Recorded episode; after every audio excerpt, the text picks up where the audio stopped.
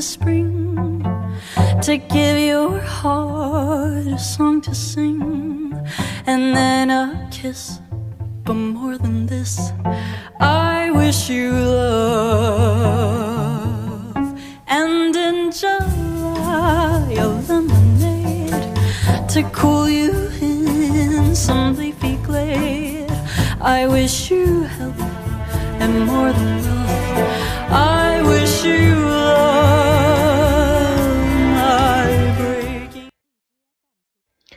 Hello，各位听众，您现在收听的是 FM 幺零六点九路人电台，男孩的复数是 gay。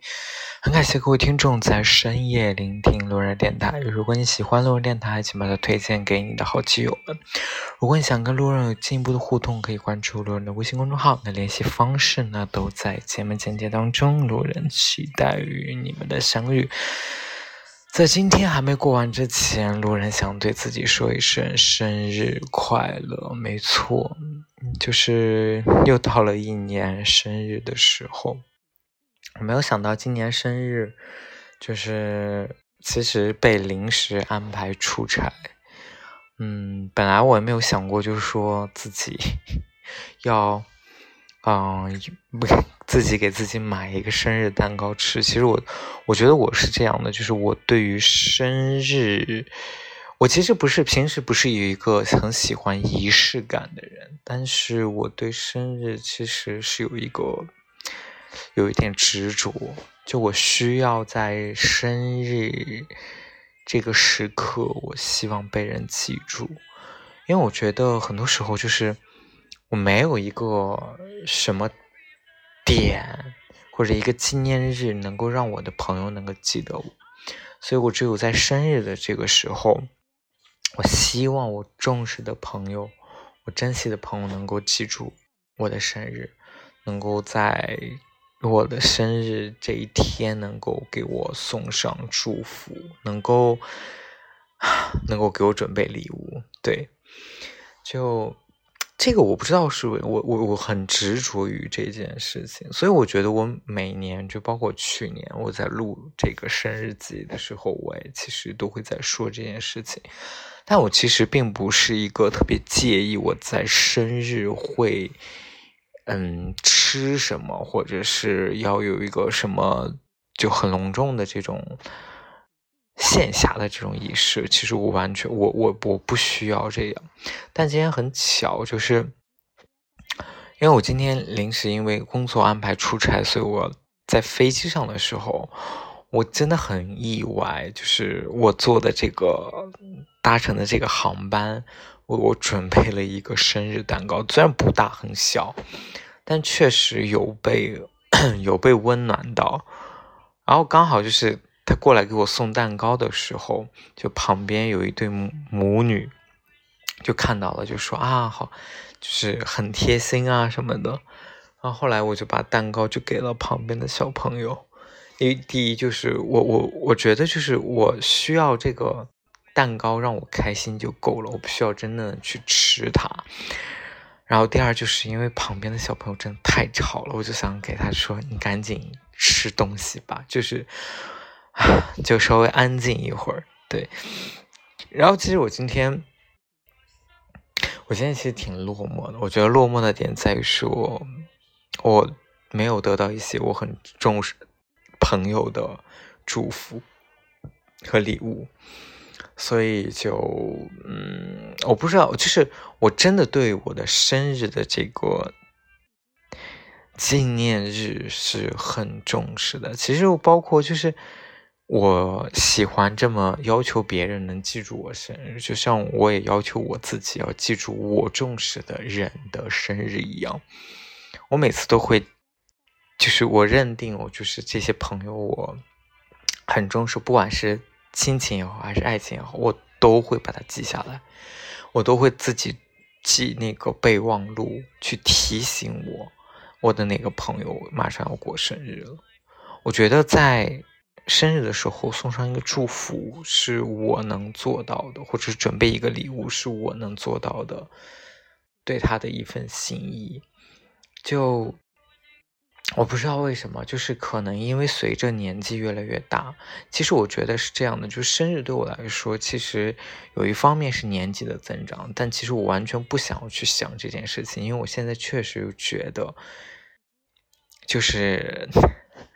就是会焦虑自己变老这件事情，所以我就很刻意的想要去在生日去回避说我自己要变老这件事情。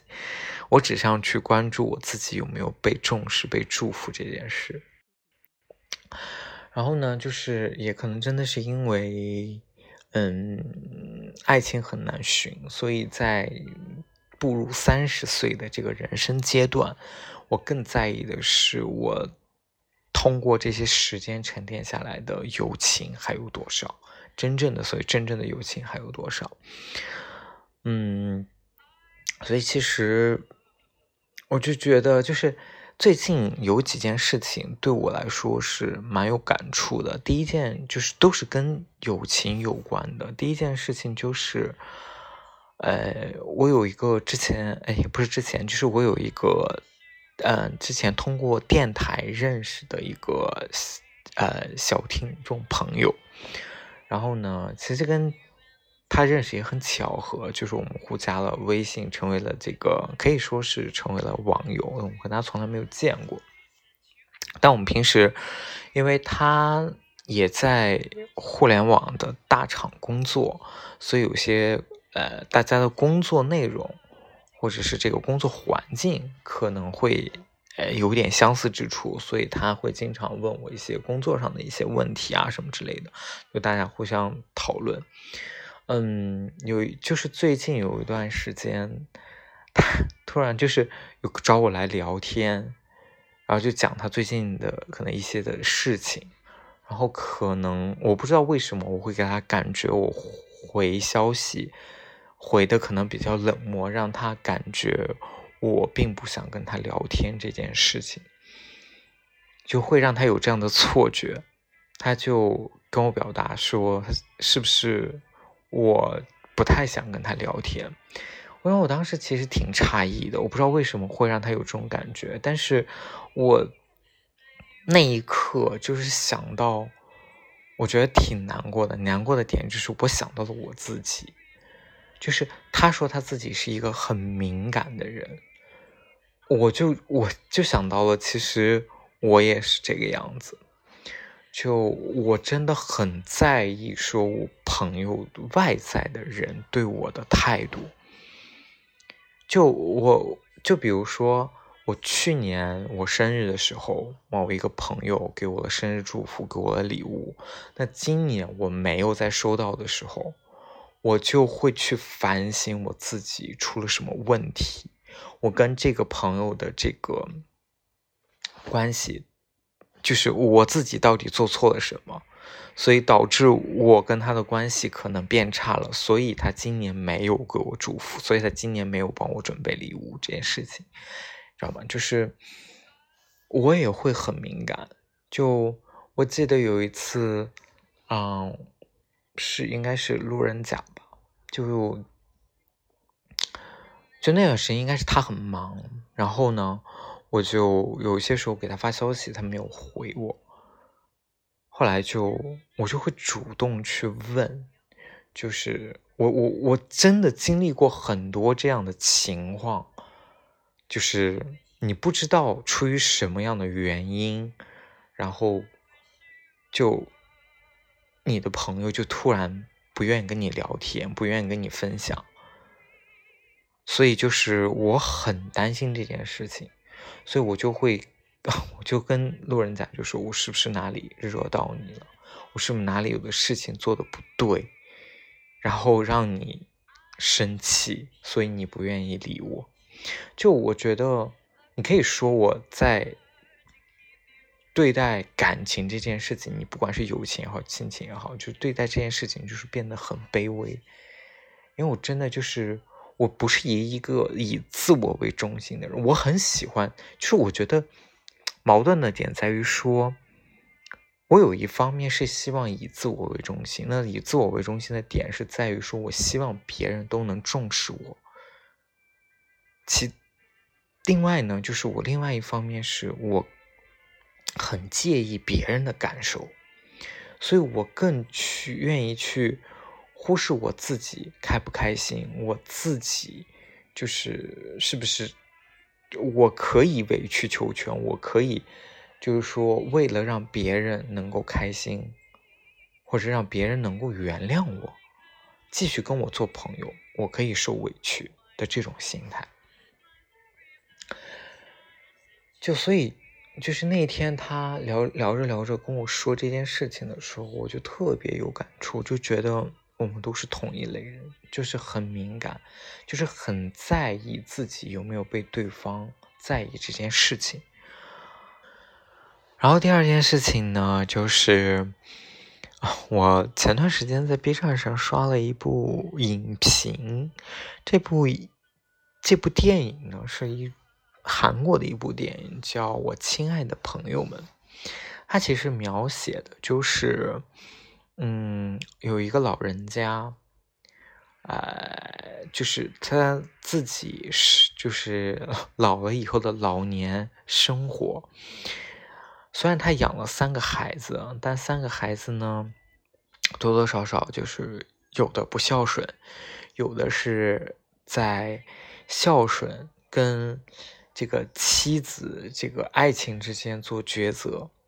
然后最后呢，就是他这个老人家就找到了他很亲密的这些老年朋友，就是跟他以前的一些朋友一起生活的一个快乐的日子。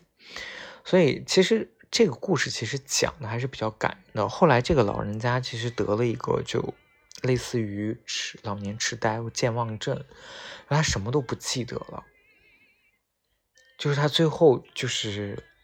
他也知道自己有这个问题，他就去了养老院。但在养老院生活的时候，他觉得他自己是不快乐的。他最后呢，就是他就打电话给他很亲爱的那个朋友，然后他朋友就是那个朋友就是。我我印象很深刻，就是那个演员叫应该叫罗文姬，就很喜欢，我很喜欢那个奶奶。然后呢，就那个奶奶就是开着车去养老院，又把他接出来，然后就他们就一起，你也不能说就是一起陪伴的过老年生活吧，对，就是。所以其实很多人说我们以后养老可能真的就是去养老院，但真的养老院是一个很好的归宿吗？不一定。所以有些时候我也是跟，哎，就是我以前的朋友在聊天，就他们一直就是我们每次聊就是聊以后养老的事情，然后他就一直想说，就是啊，我可以去他们的城市，然后买一个小房子。然后大家能够彼此陪伴的这个生活，他就每次给我讲一句话，就是，就是你看你现在也这个爱情也不靠谱，然后你还不如就是等你老了来我们这个城市，然后我们就一起做邻居，你即使 老了也有一个伴儿，然后也知道你的衣食起居的情况是什么。就经常就每次基本上都会去聊到这个，就是想要让我去他们那个城市，然后一起养老生活。嗯，对，所以其实我真的觉得，嗯，就包括我跟一些已经有孩子的人在去聊这件事情的时候，就以后养老事情，他们也就是会觉得。其实有个概念，就以前我们都叫说养孩子是防老用的，但我现在接触的一些，呃，已经做父母的人，他们对孩子的子女真的觉得就是没有要求他们说真的要去替他们养老这件事情，他们的打算就是，嗯，你老了以后去养老院。但我看完了那部电影以后，我真的觉得就是。嗯，首先第一点就是养老院不一定是真的以后老的这个归宿，所以可能真的，为什么我是这么在意友情这件事情？我也是想说，我希望老有所依，但我依的可能是我的那些老年的朋友，能够就是通过时间沉淀下来的那些朋友，那我们能够一起群聚，能够搭伴过日子。然后第二个就是，嗯，就我觉得任何的情感，就就是主要友情、跟亲情、爱情，都是它需要去磨砺。需要去共同经历很多事情，可能才会让你们这段友情去变得更加的这个牢牢靠。对，然后这是我第二个想分享的，第三个呢，就是也是我在刷 B 站的时候有看到，呃一。个深夜访谈吧，就是这种，就是睡前的深夜访谈，就是这个 UP 主呢，跟他的一个很好、很要好的一个朋友，这个朋友是他之前的一个工作同事，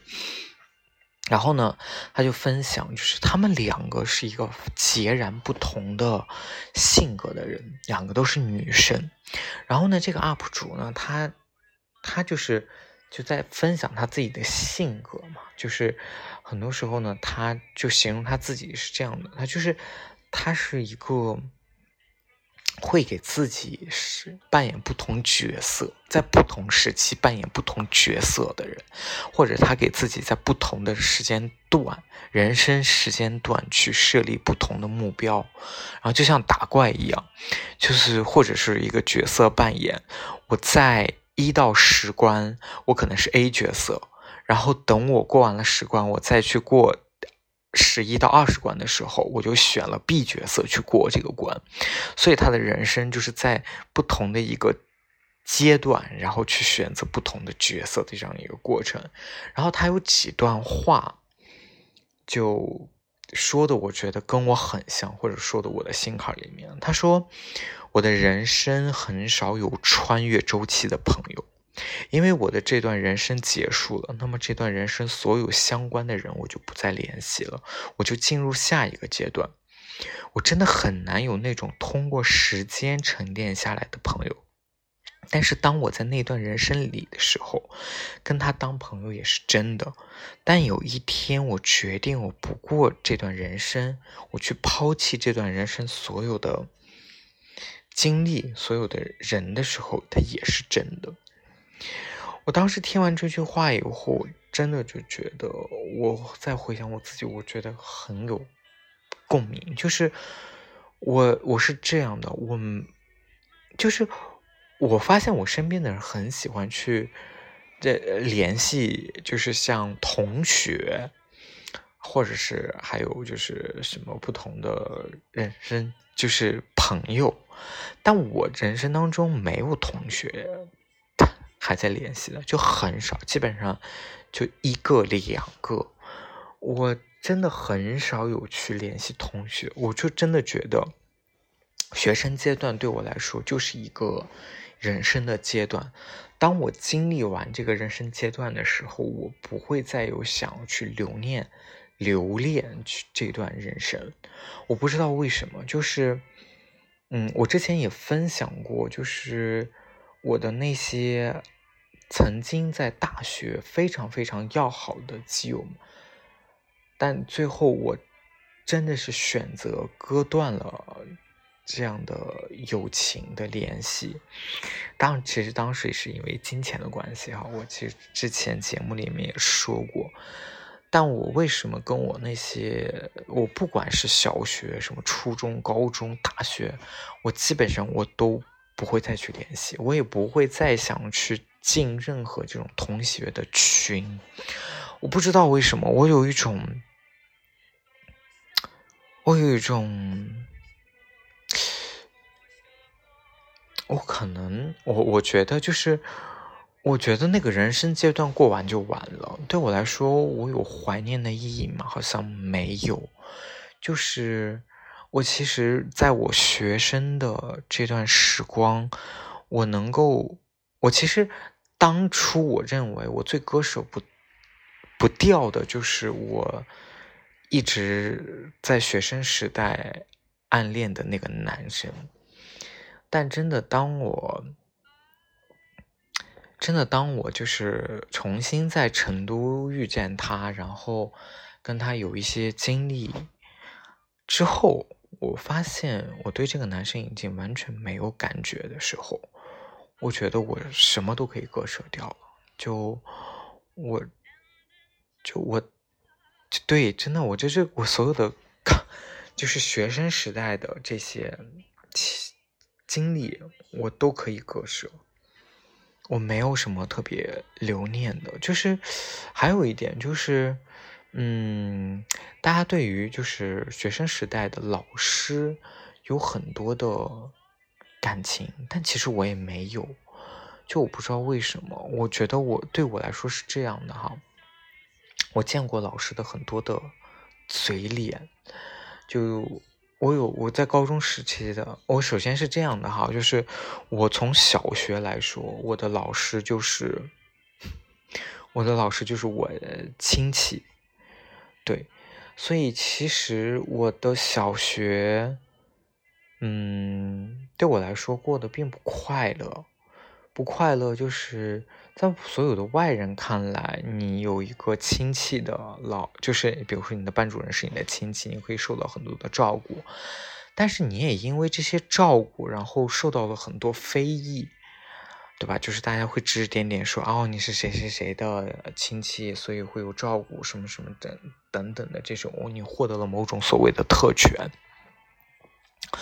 然后呢，所以我的。小学生活，我觉得过得并不开心，所以我不喜欢。我包括到现在，其实我并不愿意去，就是每逢年过节的时候，我是一个感情，我也是很奇怪，我有些时候也是个感情很淡薄的人。就对于这段割舍完的经历，就我对我的这个亲戚，逢年过节我都不会去打电话。就是我们家就是也是很传统的，就是你逢年过节就是一定要打个电话给亲戚，什么问候一下，以表你的这种孝心啊什么之类的。但其实我真的我都没有，因为我总感觉那种就是我不靠他们，我也没必要靠他们，就是我没有事情有求于你们，所以我就是没有必要去维护这段。感情，对，然后呢，到了大学，呃，就是到了高中，其实我对老师的感情，就我其实有点厌恶老师，就我觉得我在高中的时候，我对老师的情感，就相当于说，我看到了老师很丑恶的一面。所谓的很丑恶的一面，就是老师只喜欢学习好的学生，老师并很讨厌。学习不好的学生，所以就是，嗯，而且我当时就是我受到过老师的那种威胁一样，就是我曾经有一次带了手机，然后呢，我的手机借给了我暗恋的那个男生，然后他在上课的时候去玩那个手机，于是我那个手机被没收了，被我的班主任没收了，然后呢，嗯。后来我自己去问班主任去要我那个手机的时候，我跟他说明这个情况，这个手机其实是我的时候，然后你知道，就是最可恨的是，这个班主任居然威胁我，就是也不是威胁我，他是给我下了一个目标，他告诉我，就是我一定要达到年级多少多少名，就是考试的时候在模拟考试的时候达到多少名，他才把这个手机还给我。我觉得老师做这件事情很过分。这是第一个，第二个就是我有另外一个老师，就是我当时我有一个女生的同桌，关系还不错。那个女生呢，就是很奇怪，就是她平时的，但我记得就是她的成绩都不是特别好。但是有一次很奇怪，就是她以前去问老师问题呢，就是老师都爱答不理的，因为她学习成绩不够好。不知道为什么有一次突然她的。但 有一门课考得非常好，就不知道为什么。然后后来呢，突然老师就对他的这个态度就有一百八十度的转变，就只要他问什么，老师就非常乐意回答。当时呢，是他给我这么描述的，你知道吗？所以我真的认清老师的嘴脸的时候，我就真的觉得老师很可恨。但我我承认啊，我承认就是 有很好的老师，但是在我的学生时代经历的这些老师，我并不觉得他们让我觉得有多可爱可亲。所以就是可能因为这样的关系，所以我对于老师、对于同学，我都没有什么特别好的这种值得，就是我一定要保留的这种，就是这个情愫，我一定要就是维持这段感情，我没有，我真的没有这样的一个冲动和欲望。所以其实另外一点就是。对我来说，就是我很像这个 UP 主所说的，就是人生，人生就是要穿越不同的周期。所以为什么就是我会有这么多的经历，或者是这么多在不同城市、不同公司工作的这些经历？我觉得每一次对我来说都是一个全新的开始，我要去接触不同的人，不同的。环境对我都是一个，就像一个周期，或者都像一个关卡，不断的去冲关，然后不断的以不同的角色去冲关。当我去离开了这个关卡，那我可能就进入下一个阶段，我就是另外一个人。就包括其实我对于，就是在。不同的虚拟网络世界，我可能是一个人；我在现实当中，我也是一个人，或者甚至说我在不同的平台，比如说我在豆瓣，我是 A 角色，然后我今天我在录电台，我作为一个电台主播，我又是个 B 的样子。有些时候，我可能也是很享受我人生，就是在穿越不同的这种周期。嗯，所以其实我就我我也能理解哈，就是就像我跟这个 UP 主有点很像的，就是他为什么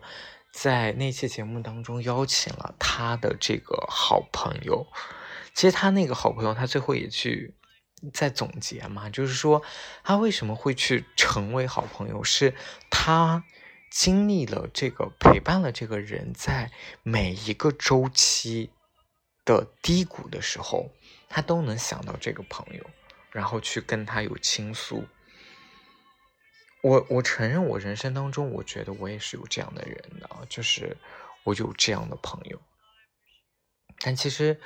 我我有些时候可能对我的朋友要求会比较高，所以当一旦他们没有达到我的预期的时候，我就会很难过。当然，我也不知道他们是否对我有要求，比如说。当我记得他们生日的时候，他们会不会很开心？会不会很在意我记得他们生日这件事情？但是我会这样去要求，我对他们有这样的期望。所以一旦这个期望没有达成，我可能就会比较难过。然后呢，呃，还有那个 UP 主在分享他的这个经历的时候有。有几句话，我觉得我自己也是感同身受的。就是他说：“嗯，他是一个 真正用生命在进行角色扮演的人。”我觉得这个话同样其实是适用于我，因为我真的就是你看啊，就是我其实曾经分享过很多很多故事。我自己的亲身经历，我也曾经邀请过很多所谓的朋友来跟我一起合录电台，但你会发现，经过这么长时间，看想电台已经其实做了快七年了，对，最后沉淀下来的还是只有我变成我自己一个人，就可能这两三年的这个时间，我都是在一个人去自己去录电台。所以就是我不，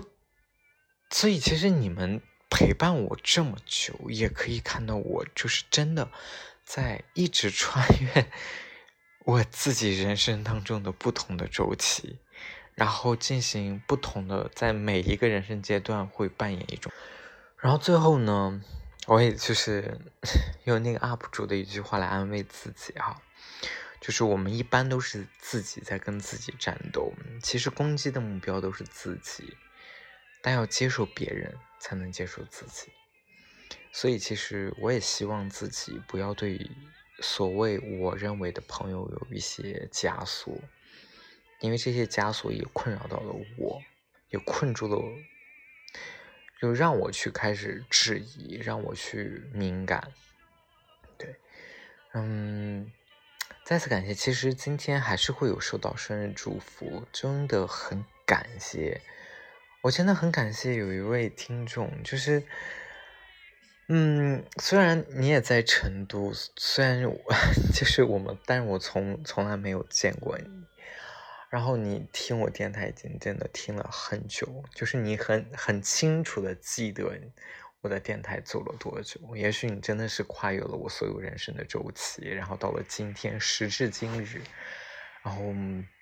你也是，就是你可能也没有我的联系方式，然后很巧，就是你通过电台认识到我，也今天就是通过电台你私信我，然后祝我生日快乐。我很开心，就是，嗯，其实我更希望我的人生，我希望我扮演一直能扮演这样的一个树洞的角色，我能够去分享我的经历，去陪伴大家的成长，因为我的很多经历，也许就是未来你们所经历的，对。嗯，我也想说，可能未来还有很长的一段时间，我依旧是这样一个人在喃喃自语的给大家录节目。然后，对，还是很感谢，就是有大家的陪伴，能够一直陪伴着以路人这个角色，嗯，扮演的我。好了，那今天的节目就录到这里。再次感谢各位听众在深夜聆听论坛电台。晚安喽，各位听众，成都，今夜请将我遗忘。